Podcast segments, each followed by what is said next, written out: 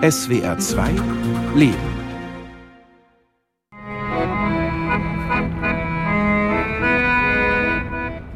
Ich komme am Internationalen Frauentag in Tirana an, am 8. März. Auf dem Skanderbeg-Platz im Zentrum singt ein Straßenmusiker von Amore. In den Restaurants sitzen herausgeputzte Frauengruppen. In manchen Cafés wird jetzt, am Nachmittag, schon getanzt. Das Coronavirus hat Albanien in diesen Tagen noch nicht erreicht. Die Lokale haben geöffnet. In einem der Cafés treffe ich Eluna Elisi. Sie ist Journalistin, lebt in Tirana und beschäftigt sich mit Frauenrechten. Sie hilft mir bei meiner Recherche. On 8th uh, of March, usually the Albanian women are going to have a, a lunch or a dinner together. Am 8. März gehen die Frauen gemeinsam essen, feiern. Und dann gibt es Nichtregierungsorganisationen und Aktivistinnen, die protestieren. Vor allem gegen häusliche Gewalt und die hohen Zahlen von Frauen, die von ihren Ehemännern und Ex-Männern getötet werden.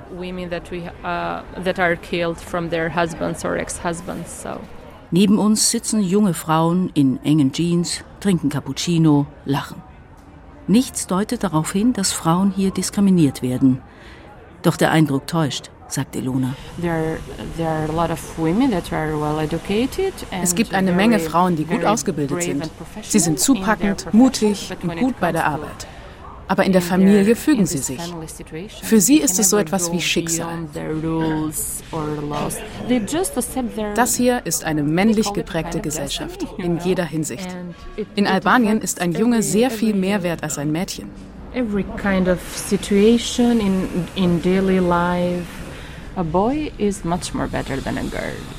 So gut wie jede Familie wünscht sich einen Sohn, einen Stammhalter. Allzu viele Töchter sind dagegen unerwünscht. Und so entscheidet sich so manche Frau für eine Abtreibung, nur weil sie eine Tochter erwartet. Schattenmädchen. Kinder, die nie geboren werden, nie leben werden, weil sie das falsche Geschlecht haben. Ein Phänomen, das aus China oder Indien bekannt ist. Es geschieht aber genauso hier mitten in Europa. Ilona Elisi und ich möchten verstehen, warum. Mit Frauen sprechen, die abgetrieben haben. Uh, es ist sehr einfach, solche Fälle zu finden. Ich habe in meinem Bekanntenkreis und in der Familie herumgefragt. Aber keine der Frauen ist bereit, mit uns zu sprechen. Ich treffe morgen die Cousine einer Freundin. Meine Freundin hat mir erzählt, dass sie fünf Abtreibungen hatte. Fünf Mädchen.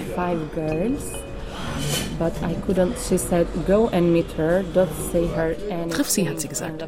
Aber sag ihr vorher am Telefon nichts. Sag nur, dass du eine Freundin von mir bist, geh einen Kaffee mit ihr trinken. Und wenn sie dann einverstanden ist, kann ich dich anrufen. Und du kommst zu uns. Ja. Okay. It's a kind of difficult. Am nächsten Tag sind wir aber erst einmal mit Rubena Moiseu verabredet. Aufrecht, in weißem Kittel mit rot geschminkten Lippen, steht die Ärztin vor der Geburtsklinik von Tirana. Eine imposante Erscheinung inmitten all der Krankenbesucher, die vor der Klinik warten und vergeblich darauf hoffen, hereingelassen zu werden. We had a meeting right now at 9 o'clock because of the situation, you know, because we have to be aware every moment. So. Okay. Wir können nicht rein wegen des Coronavirus? No. No. Nein, niemand außer Personal und Patienten. Nur ab und an verschwindet eine Schwangere mit dickem Kugelbauch hinter der streng bewachten Schiebetür. Junge oder Mädchen? Uh, das sei fast immer die erste Frage nach einer Ultraschalluntersuchung, erzählt Rubena Museo. Die Antwort der Ärztin kann dann über ein Leben entscheiden.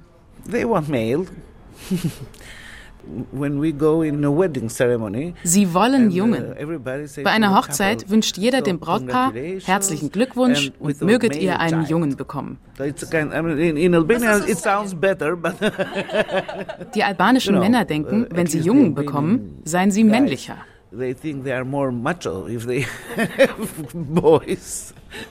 Die Ärztin und ich müssen darüber lachen, Dabei sind die Folgen ernst.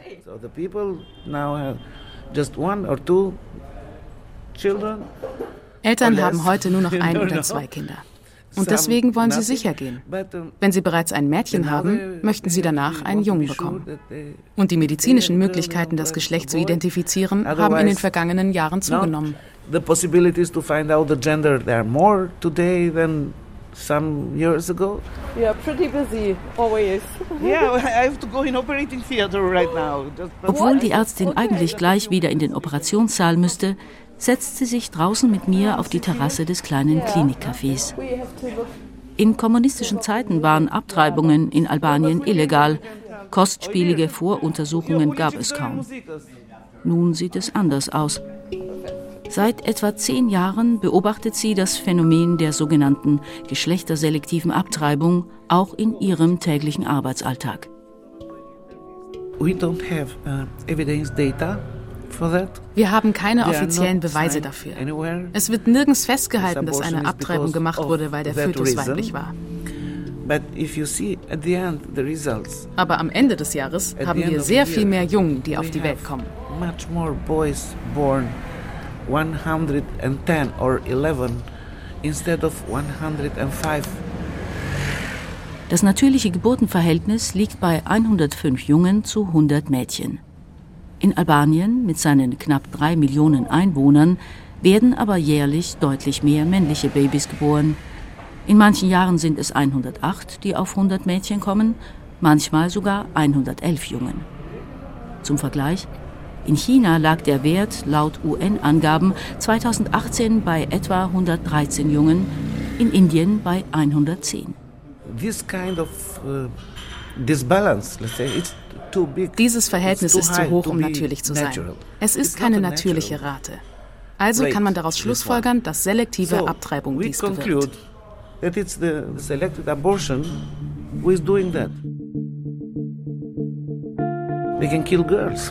Sie können Mädchen umbringen. Ich nenne es umbringen, denn es ist Mord. It's a murder. Die Kombination von traditionellem Denken und moderner Medizin hat verheerende Folgen. Eigentlich sind Abtreibungen in Albanien nur bis zur zwölften Schwangerschaftswoche erlaubt. In dieser Zeit lässt sich das Geschlecht per Ultraschall noch nicht bestimmen. Danach ist ein Schwangerschaftsabbruch nur in Ausnahmesituationen und mit einem ärztlichen Attest legal. It's illegal Abtreibungen aufgrund des Geschlechts sind also verboten. Und doch erlebt Rubena Museo diese immer wieder in ihrem Klinikalltag. Eine Möglichkeit ist ein medizinischer Nachweis, damit sie auch nach der zwölften Woche abtreiben dürfen. Sie kaufen diesen Beleg.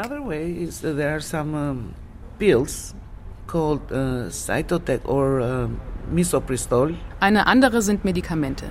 Sie sind in den Apotheken erhältlich, weil sie bei Magenproblemen helfen. Aber sie führen auch zu Uteruskontraktionen. Und das weiß jeder. Und dann kommen die Frauen ins Krankenhaus. Ich bin krank, oh Gott. In unserer Behandlungsakte steht dann plötzliche Fehlgeburt weil sie oh dir nicht die Wahrheit sagen.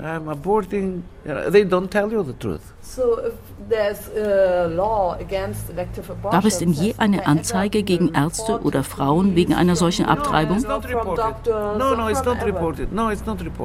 Nein, es wurde noch nie angezeigt. Es gab unter Ärzten vor ein paar Jahren uh, Diskussionen, weil manche sogar bestreiten, dass es ein solches Phänomen überhaupt gibt.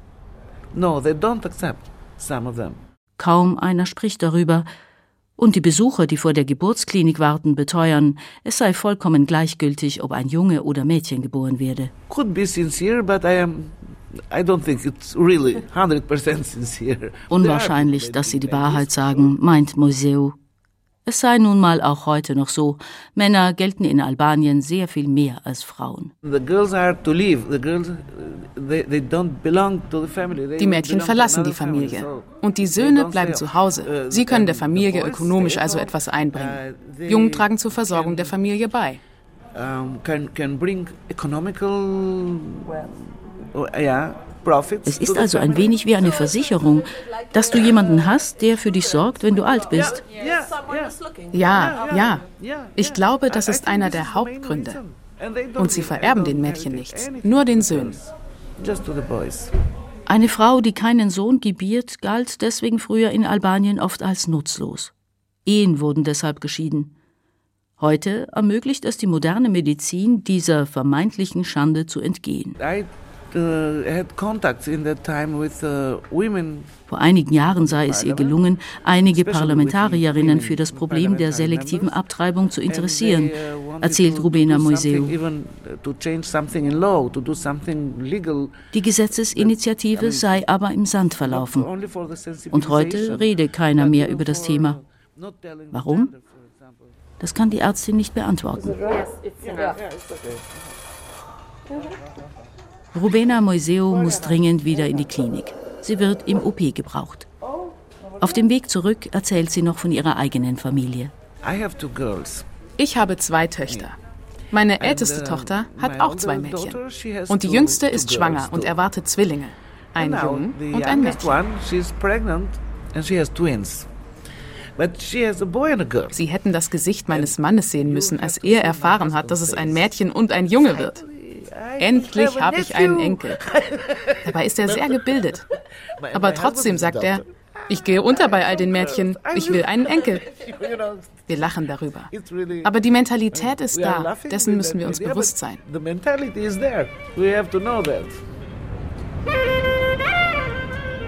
Ich muss an die Sprüche meines Vaters denken, über seine drei Söhne, die er sich erträumte, anstelle von uns, seinen drei Töchtern den ausdrücklichen Wunsch nach einem Sohn, nach einem Stammhalter, den gibt es auch noch in Deutschland, zumindest in der Generation meiner Eltern. Auch in den kommenden Tagen haben wir wenig Erfolg. Keine Frau ist bereit, mit uns über ihre Abtreibung zu sprechen. Stattdessen fahren Elona Elesi und ich in den Norden Albaniens bis kurz vor die Grenze zu Montenegro. Erst durch flaches Ackerland, bis sich plötzlich vor uns die albanischen Alpen auftürmen. Die Straße windet sich in Serpentinen hinauf. An den Gebirgsstraßen stehen Kreuze. Hier im Norden leben vor allem Katholiken, eine Minderheit im muslimisch geprägten Albanien. Okay, now we are heading up to Lepush. Lepush is one of Wir fahren nun in das Dorf Lepush. Das liegt ganz im Norden von Albanien. Die Region ist bekannt für seine Burneschas.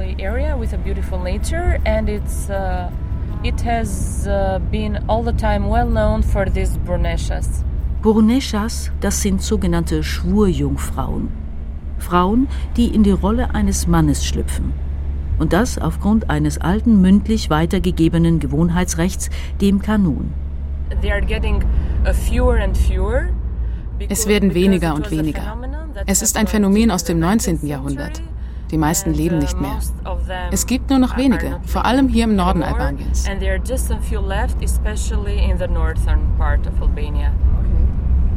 Eine von ihnen hat uns eingeladen. Wir biegen von der gut ausgebauten Hauptstraße in eine Schotterpiste ein. Das steile Gebirge weitet sich, macht sanft geschwungenen Hügeln Platz. Das Dörfchen Lepusch. Wir sind angekommen. Wir treffen Duni Grijai beim Holzhacken. Breitbeinig lässt sie die Axt niedersausen, spaltet ein Scheit. In Gummistiefeln, Arbeitshose und einem alten Fließpullover steht sie hinterm Haus. Ihre weißen Haare trägt sie kurz.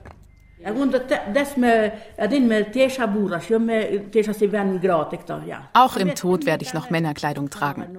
Ich habe nie Frauensachen angezogen. Nur einmal zur Beerdigung meiner Mutter habe ich mir ein schwarzes Kopftuch umgebunden. Nie habe ich ein Kleid angehabt.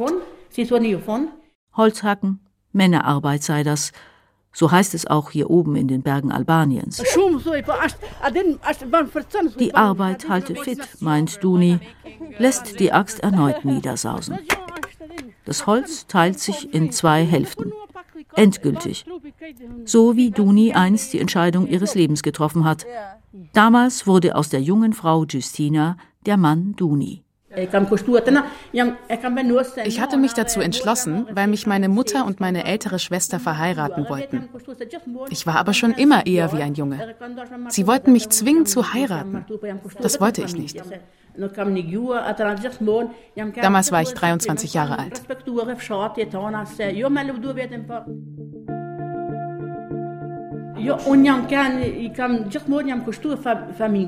Mein Vater war ein bekannter Lehrer hier im Dorf. Er war herzkrank und ist gestorben, als meine Geschwister noch jung waren. Wir waren vier Schwestern und zwei Brüder. Der älteste Bruder war krank und starb. Also habe ich begonnen, mich um die Familie zu kümmern. Das waren andere Zeiten. Der jüngere Bruder war noch zu klein, um die Rolle des Familienoberhaupts zu übernehmen. Eine Aufgabe, die der albanischen Tradition nach nur Männern zusteht.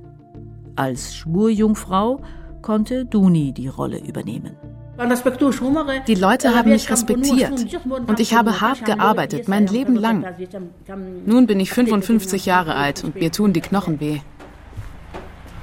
Duni legt die Axt weg, stapelt die Holzscheite und geht mit schwerfälligem Gang zum Haus.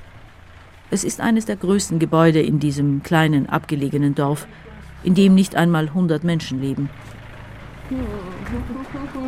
Die Fassade ist neu. Ein Schild weist darauf hin, dass Touristen hier übernachten können. Duni hat ihre Familie gut geführt, dafür gesorgt, dass das Haus ausgebaut wurde, ihre Geschwister eine Ausbildung bekommen haben. Seid vorsichtig, sagt Duni Sie weist fürsorglich auf die glatten, vereisten Stellen vor dem Hauseingang. Unten im Tal blühen schon die Kirschbäume.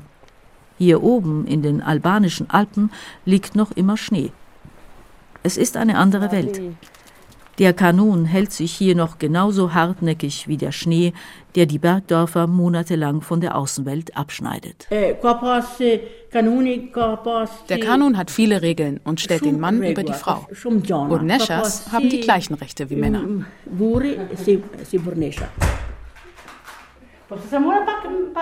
Duni streift sich die Gummistiefel ab, führt uns in das große, geräumige Wohnzimmer, schenkt selbstgebrannten Raki ein.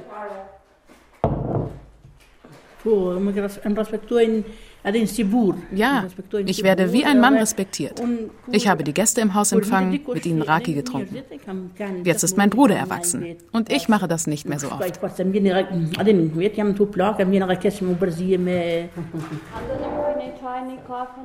Duni lebt hier mit der Familie ihres Bruders. Ihre Schwägerin schaut nur kurz ins Wohnzimmer hinein, verschwindet dann.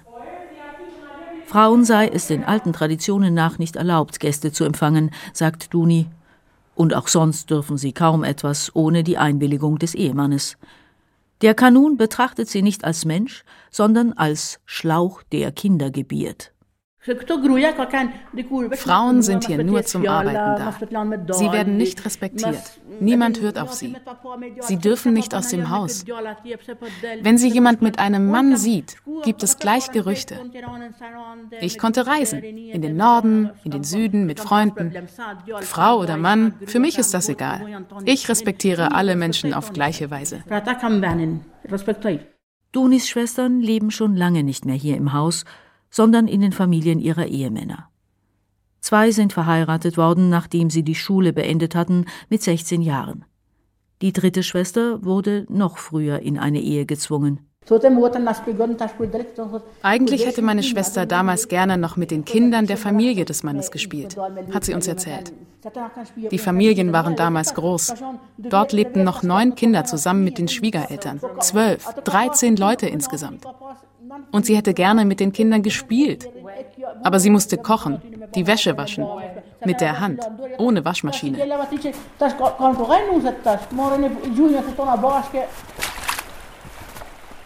Duni muss jetzt noch die beiden Kühe rausbringen und ihnen Futter geben. Neben der Kuhweide fließt ein Bächlein. Gluckernd erzählt es davon, dass der Schnee schmilzt, der Frühling bald kommt. Selbst hier oben in den Bergen verblassen die alten Traditionen allmählich. Einige Frauen im Dorf haben sich entschieden, nicht zu heiraten und trotzdem keine Burnescha zu werden. Hätte Duni heute die Wahl, würde sie trotz allem die gleiche Entscheidung noch einmal treffen. auch wenn dies bedeutet, sich nie auf einen Mann einzulassen. Ich würde eine Burnesha werden, weil man dann von jedem respektiert wird. Es gibt zwar viele unverheiratete Frauen, hier im Dorf sind es fünf oder sechs, aber sie werden nicht wie ich respektiert, kein bisschen. Ob sie denn niemals verliebt gewesen sei? Nein, niemals, antwortet Luni schroff. Fast zu schroff, als dass man ihr die Antwort glauben könnte. Einige Tage später treffen Elona Elesi und ich uns wieder in Tirana. Meine Kollegin hat schlechte Nachrichten. Die Bekannte von ihr hat unseren Interviewtermin kurzfristig abgesagt.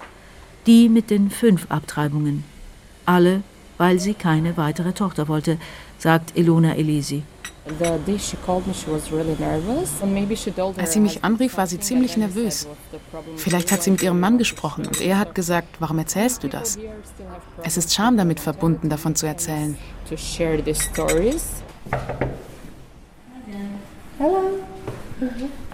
Immerhin gibt es in Albanien eine Nichtregierungsorganisation, die zu dem Thema geforscht und eine Studie verfasst hat. Together for Life heißt sie.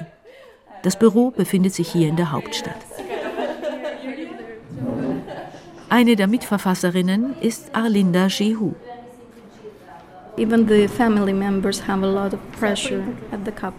Die Familienmitglieder üben oft sehr viel Druck auf das Ehepaar aus. Die Schwiegermutter, der Schwiegervater. Denn wenn du einen Sohn hast, hast du einen anderen Status als eine Frau, die nur Mädchen geboren hat.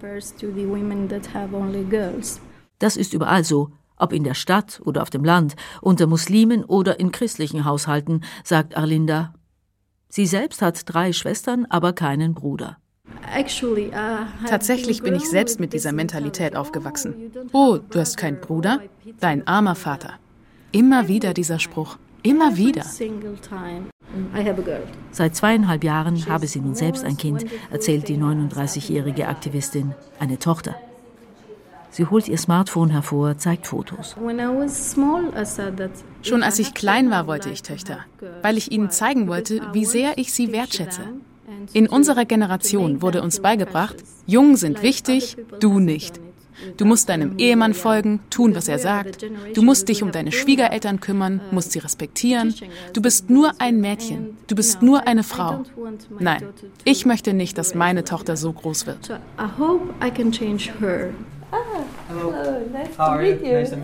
Während sie von ihrer Tochter erzählt, kommt ein Mann ins Büro und sucht einige Akten zusammen.